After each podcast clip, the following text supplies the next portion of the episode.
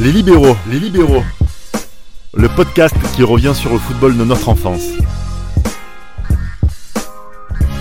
Les libéraux, légende game.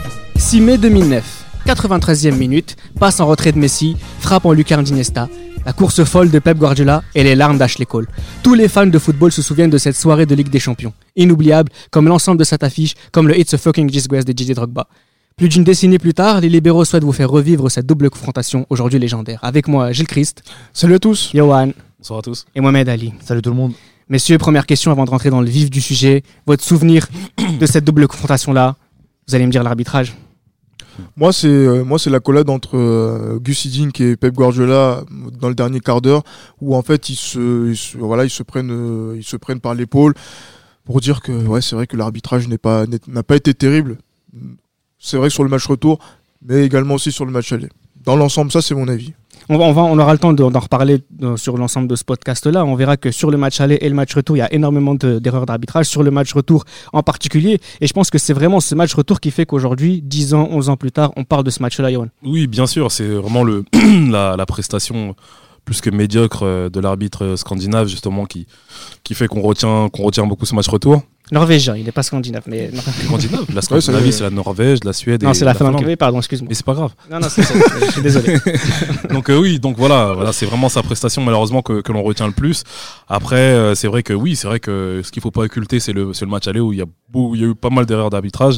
Mais voilà, compte tenu du fait que ce soit un match retour, surtout, qui a été très décisif, on retient surtout ce, ce, cette, cette, triste histoire. Mohamed Ali, on va pas rentrer dans le cliché, faire, on va pas parler que d'arbitrage, c'est quand même. Euh, la huitième fois depuis 2000 que, que ces deux, de équipes se rencontrent. Ça reste quand même une grande affiche de Ligue des Champions. Très très grande affiche avec deux joueurs, deux euh, des grands joueurs, deux styles vraiment euh, différents. Donc euh, c'était vraiment une, une, confrontation magnifique. Donc malheureusement Chelsea s'est fait éliminer, mais, mais bon. Moi en fait à partir de ce match-là, j'ai commencé à le détester à Barcelone et j'expliquerai pourquoi après. Non, mais t'es pas le seul. Hein. Vous verrez autour de tout le long de ce podcast qu'il y a beaucoup de gens qui ont commencé à détester le Barça à partir de ce match-là.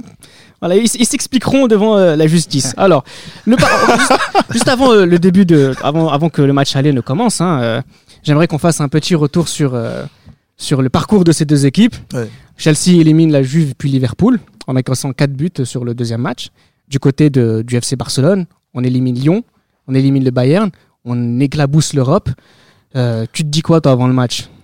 Euh, avant la confrontation du mois d'avril, ben, déjà on est dans, avril. Ouais, on est dans le Barça éclabousse la saison en Liga, euh, fait la, différence toujours au Camp Nou sur les rencontres de, Ligue des Champions, 5-2 contre Lyon, 4-0 contre le Barça, contre le Bayern, excusez-moi.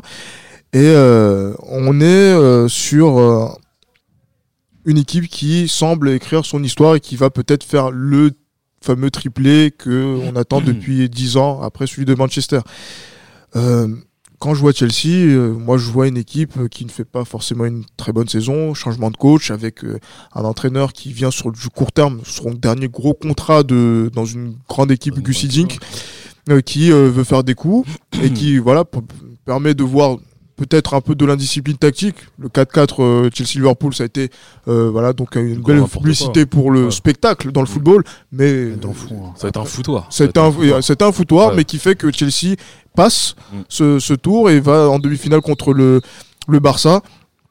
Mais voilà, quand on connaît Chelsea-Barcelone avec ce qui s'est passé sous Mourinho en 2005, euh, la revanche de 2006 et les différents matchs qu'il y a pu y avoir par la, par la suite, la, la rencontre en 2009 on se dit qu'il y a encore, le, il y a encore ce, ce là en fait d'opposition de, de, style mhm. entre les boys de Mourinho qui sont encore présents, Drogba, Terry, Lampard, Sech, et euh, cette équipe du Barça qui, euh, bah, qui a évolué, qui a beaucoup évolué entre celle de Richcard pour passer à celle de Guardiola, euh, mais qui prône voilà le beau jeu et qui prône une sorte voilà le, début de l'ère l'ère Guardiola. Alors juste avant de dernière question avant de rentrer dans le match aller, euh, Johan, euh, on a ce, cet FC Barcelone qui éclabousse l'Europe, mais il y a toujours ce côté, on se dit, allez, il leur manque ce dernier test contre une équipe anglaise. Les Anglais qui dominent euh, la Ligue des Champions, les demi-finales de Ligue des Champions depuis pas mal d'années. Est-ce que c'est le dernier test que le Barça doit, doit relever pour...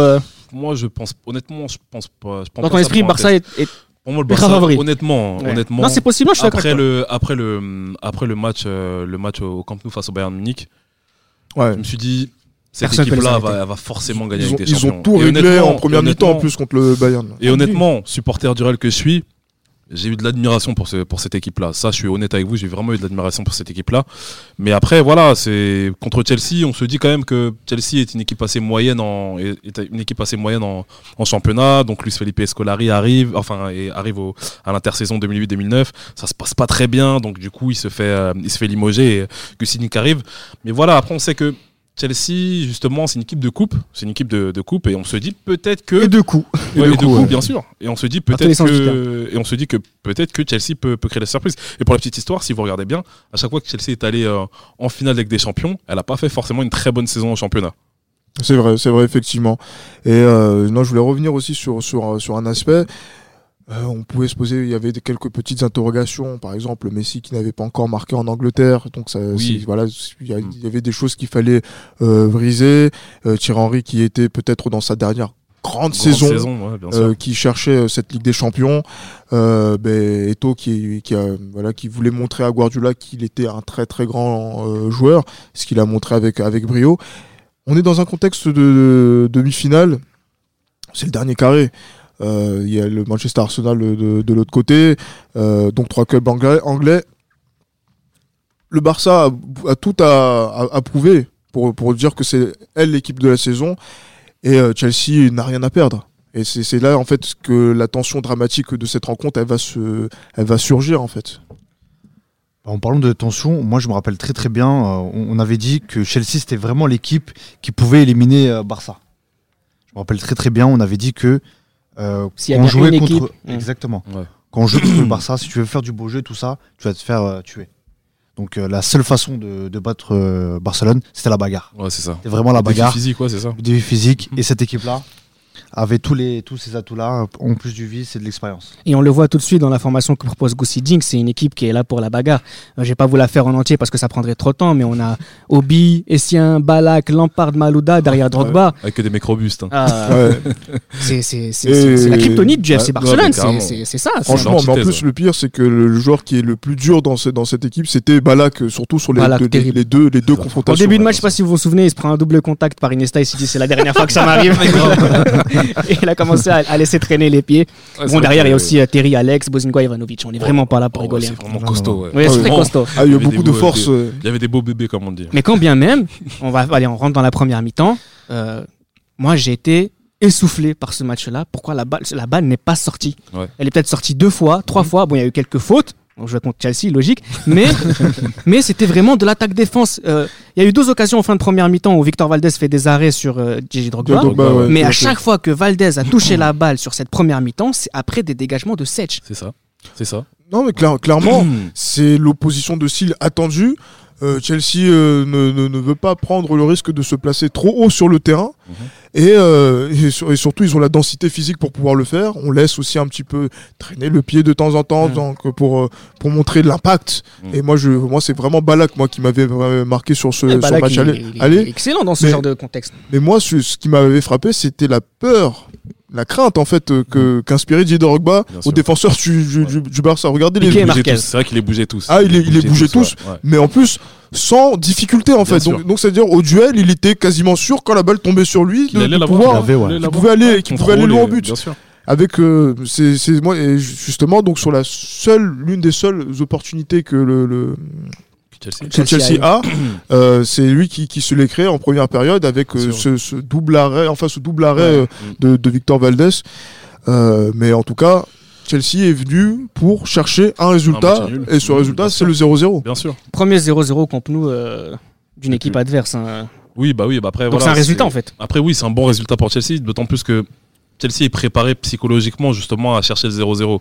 Vous avez des, vous avez des, euh, des équipes qui s'aventurent un petit peu à vouloir tenter un, un ou deux coups. Mais euh, voilà, Chelsea est averti. Gussi Jin, qui est un très très bon tacticien, qui connaît le football. Donc euh, c'était quasiment impossible de, de, de voir Chelsea attaquer et, et se livrer. quoi.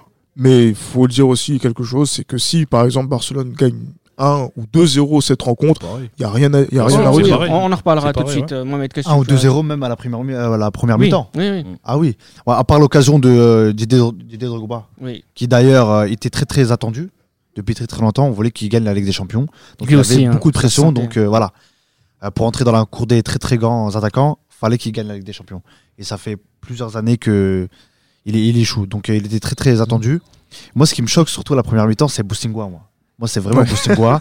Je sais pas comment il a fait pour finir le match. Alors- je sais pas du tout. En plus, replacer et latéral Alex- gauche. Oui, remplacer la gauche. Exactement, ouais, merci. Ivanovic à droite et Bozingua à gauche. Euh, j'allais bon, j'allais revenir sur. On va finir ce match-là. Moi, il y a deux choses sur lesquelles on aimerait, que j'aimerais qu'on revienne. La première, c'est, tu le disais, Gilles Christ. Si le Barça gagne de 0 c'est la même. C'est très important de se dire ça Ouais, par rapport à dans la lecture qu'on doit avoir de l'ensemble des deux matchs.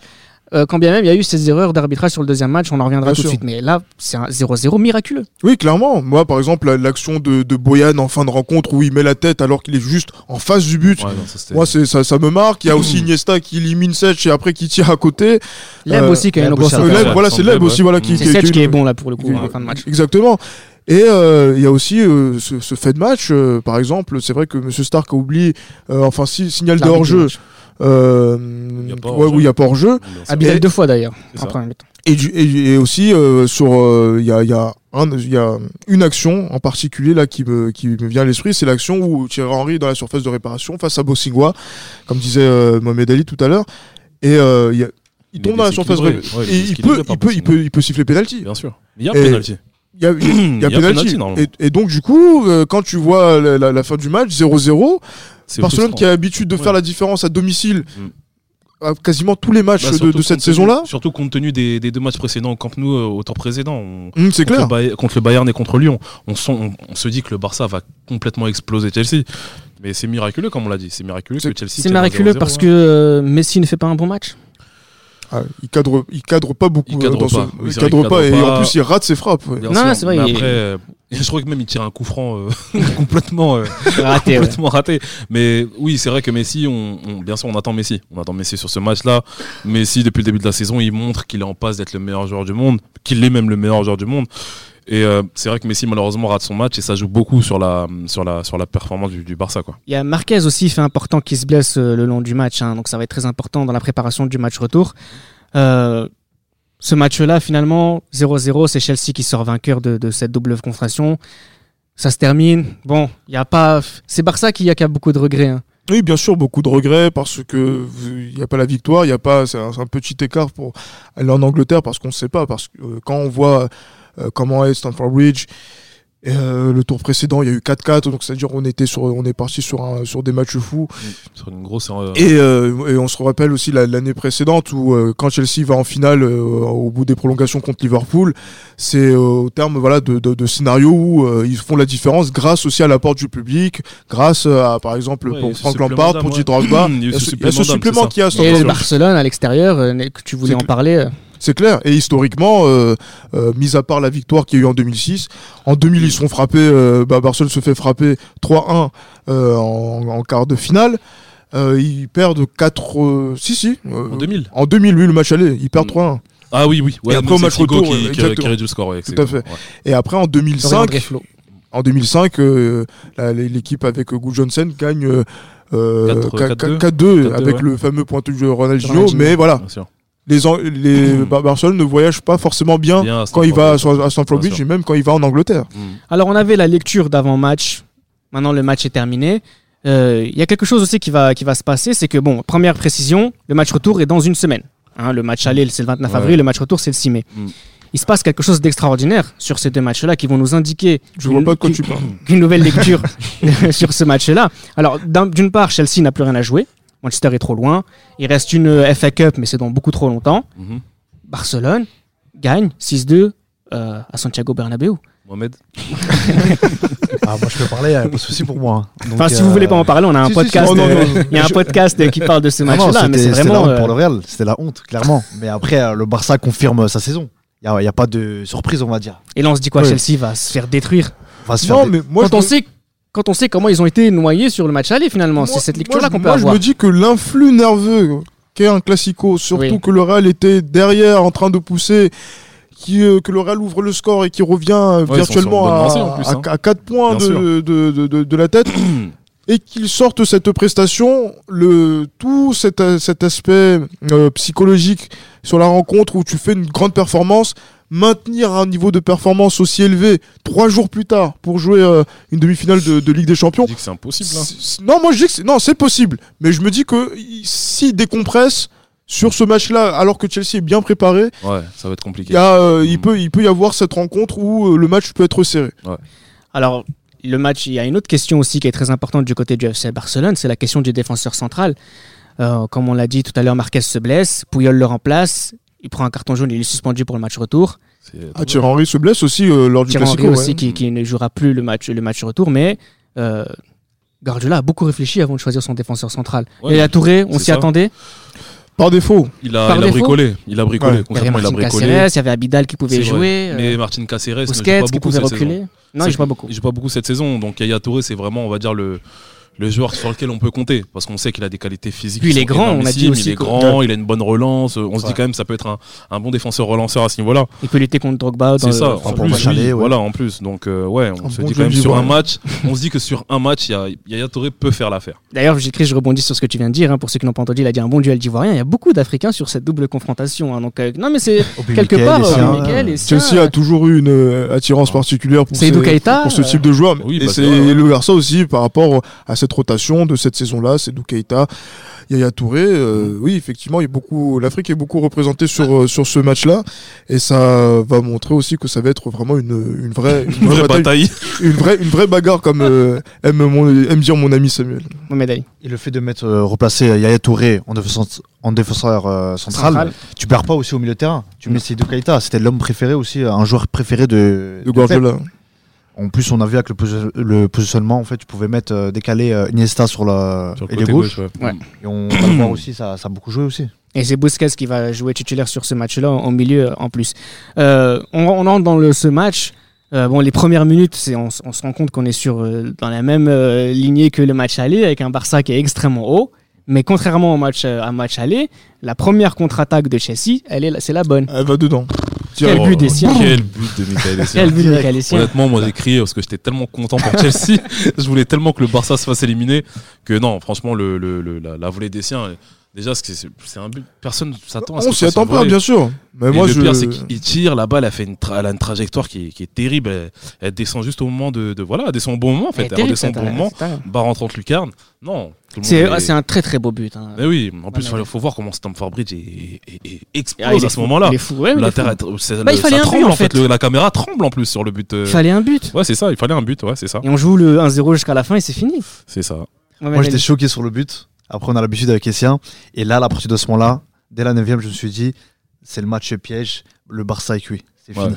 Mais C'est fini. C'est fini, moins. Gilles-Christ Non, c'est fi- c'est fini parce que les circonstances aussi dans cette rencontre font que le Barça, progressivement, s- n'est pas dans son match Non, pas du tout. et n'est pas dans son assiette. Et euh, il y, a, il y a cette fameuse action euh, qui, va, qui va arriver avec ce duel entre Alves et Malouda. Malouda. Alors c'est dans la surface ou pas? Bah oui, c'est dans le surface. bien, bien sûr que c'est. ouais, en fait, là, ça se voit que c'est dans la surface, mais après, tu, tu vois, c'est une, action où il faut se dire aussi, euh, les latéraux aussi, le latéral joue bien, joue bien le coup. Il fait en sorte de faire croire à l'arbitre, et on pouvait le faire à l'époque, puisqu'il n'y avait pas la vidéo, de faire croire que la faute, elle était en dehors de la surface. Il a joué, il a joué le coup, comme l'avait fait aussi, euh, je crois, c'était Nilton Santos en 62 contre euh, l'Espagne On parlera de Nilson Ou- Santos très bientôt. où, euh, ben, en fait, voilà, il y a faute dans la surface, mais il fait comme si la faute, elle était en dehors. Et c'est ce qui s'est passé avec, euh, avec euh, Alves face à, face à Malouda. C'est, on va dire, une première, euh, voilà, une première interrogation. On se dit, ah putain, mais normalement, voilà, le Barça est sous l'eau, mais il est maintenu en vie par des décisions qui vont dans leur sens. ouais. Deux éléments importants sur ce match-là. Le premier, c'est que Valdez fait un très gros match parce que Chelsea euh, a pas mal d'occasions. Ouais, ouais. et le FC Barcelone ne tire, ne, tire, euh, ne cadre aucun tir. Ouais, c'est vrai que le FC Barcelone est, est surpris déjà, comme j'ai dit, on- ils sont surpris par C'est le un but coup d'Essien. derrière la tête. Ils sont pas pré- ils sont préparés, ils sont pas préparés justement à encaisser un but aussitôt dans le match. Et il est clair que ils sont, je pense, il y a une peur, il y a une certaine peur Ah, bien de la part du Barça. Cette peur d'échouer, parce que justement, ça fait penser un peu au Barça de. Cette peur de- d'échouer ou cette peur de gagner? Parce que s'ils gagnent, euh, Oui, on verra peur- par la suite qu'ils deviennent les plus grands de tous les temps, mais c'est quand même sacrée. euh. Je pense qu'il y a la peur d'échouer aussi, parce que le Barça de, 2000, euh, de 2004-2005 aussi, tout le monde pense que qu'à Stamford Bridge, on pense quand même que, que le Ah, se, peut passer. ils se font voler aussi. Ils se- euh, se font voler, oui, bien sûr. Ah, ils se font clairement voler. Bien et ça, je pense que c'est quelque chose qui est resté euh, dans, l'esprit des, des Catalans. Ouais, et je pense que ouais, il y a cette peur, euh, bah, une fois cette peur d'échouer, mais cette peur aussi peut-être de gagner, ouais, également. On a aussi, euh, parmi les erreurs d'arbitrage de ce match-là, on va parler de ceux qui sont en défaveur de Chelsea, puisque ça intéresse beaucoup de monde, mais Abidal, il est expulsé euh, un peu sévèrement quand même. hein. Si on veut être totalement honnête sur ce match-là. Johan qui me fait les yeux noirs. Exa- exactement. c'est pour ça que moi, je me dis, Franchement, c'est sévère. c'est un, non, c'est un peu, c'est un peu sévère, même si. Non, quand même, il est dernier il est défenseur. dernier- Il est Merci. der- Il est Il dernier est dernier défenseur. défenseur. Non, franchement, Il les défenseurs. non, non, est dernier défenseur, il les est, gars. der- il est dernier défenseur et, voilà, je, pense que voilà, l'attaquant part vers le but. Ah oui. À un moment donné, bon.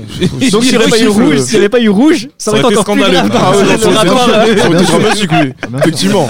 Et là, Oh, j'essaye d'être un peu honnête. euh, ah, honnête, bon là, si les Barcelonais pensent qu'il n'y avait pas carton rouge sur Abidal, bon. Franchement, ça, bon, peu importe. Mais en tout cas, oui, mon mec, L'expulsion aussi à la 66e, euh, Oui. c'est tôt. Moi, je trouve que c'est tôt et il n'y a pas eu d'incidence. euh, Enfin, il n'y a pas eu de but euh, encore, tu vois. C'est ça en fait. En fait, il peut y avoir carton rouge et après il peut y avoir aussi le, le, le, le glas final où en fait Chelsea Bah marque le deuxième vois. but Ah qui, oui.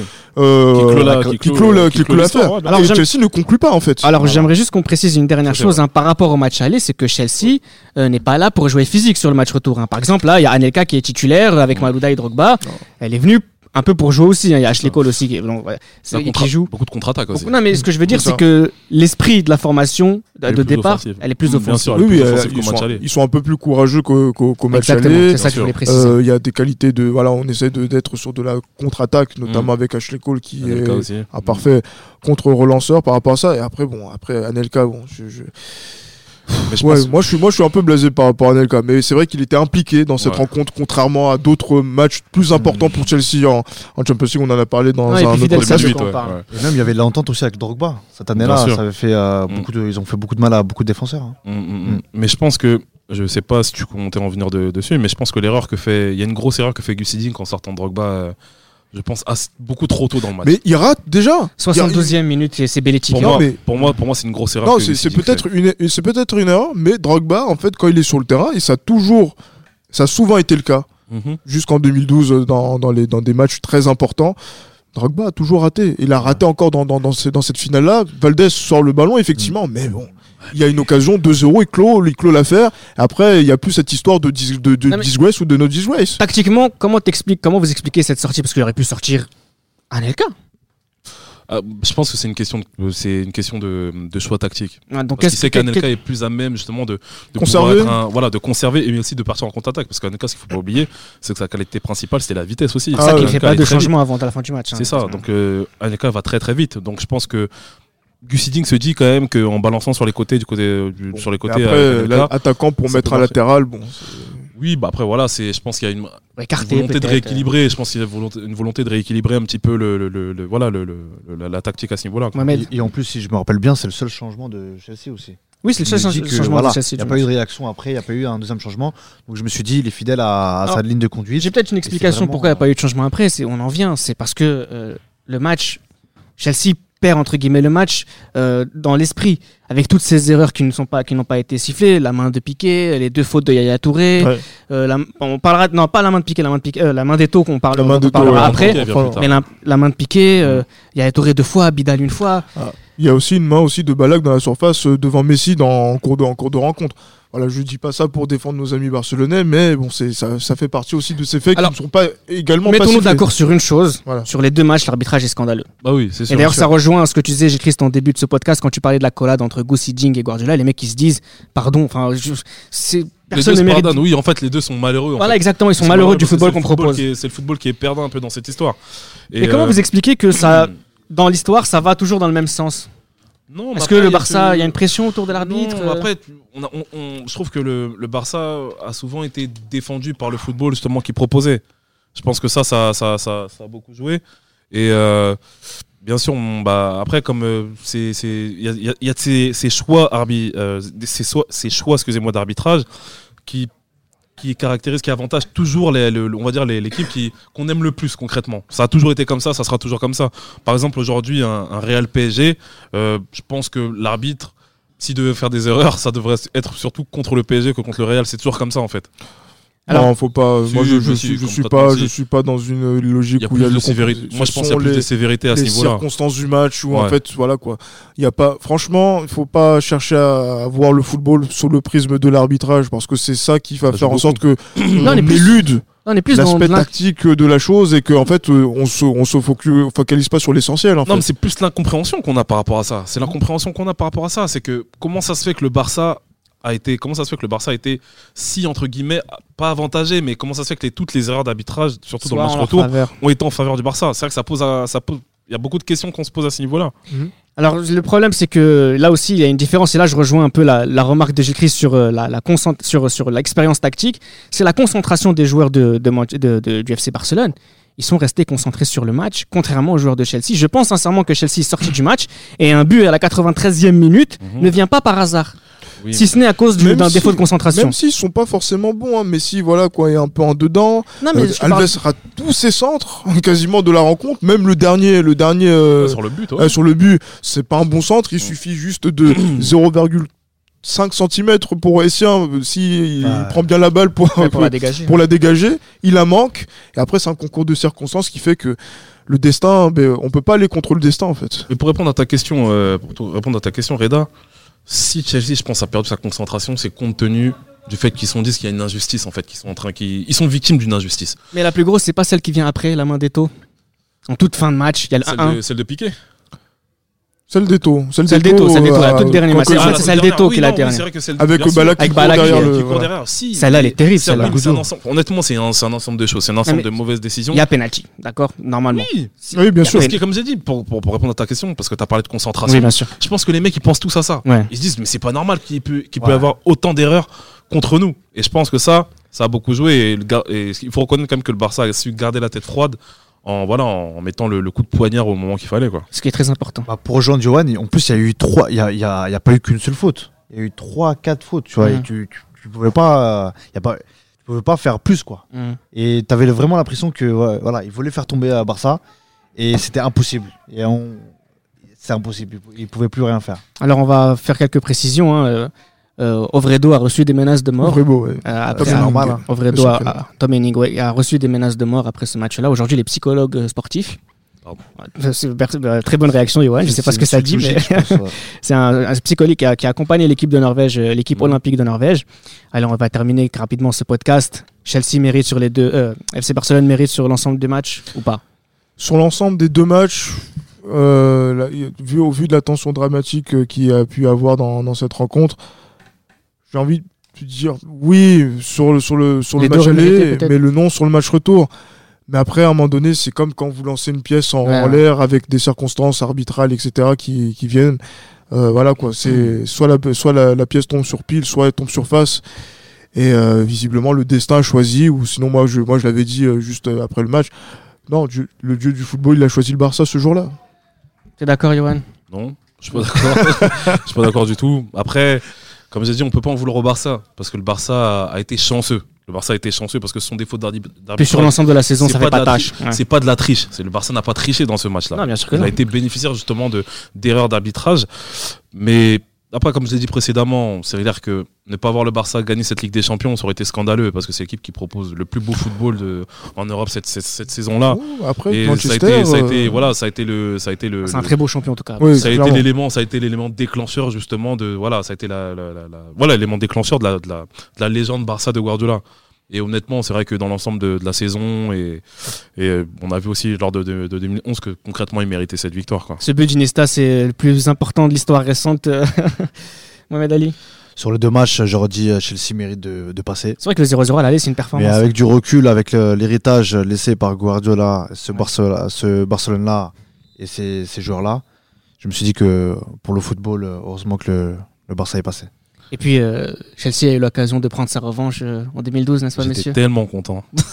au terme d'un match incompréhensible sur, le- sur, le- sur les deux rencontres. hein. Mais Ouais. après, voilà quoi. C'est en gros, c'est comme si euh, il fallait rendre aussi quand même à Chelsea euh, Voilà. ce qu'ils avaient perdu euh, euh, trois ans auparavant. Mais c'est vraiment devenu un, un classique, hein, Chelsea-Barça. Parce Ouais, qu'à la base, ce sont pas deux équipes qui gagnaient souvent la Ligue des Champions. Non, c'est des nouvelles souvent- équipes de- du C'est 21e ça, siècle. hein. exactement. Et ça a été vraiment.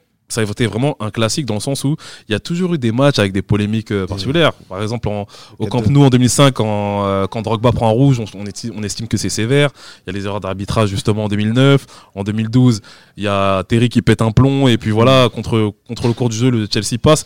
C'est vraiment deux équipes qui nous ont, qui nous ont fait, mine de rien, rêver euh, Ouais, au ils début des années ils 2000. nous ont offert de belles confrontations durant Bien sûr. notre enfance et j'espère qu'on aura l'occasion d'en reparler dans un autre podcast. C'était Les Libéraux, un podcast produit par Sport Content en partenariat avec Urban Soccer.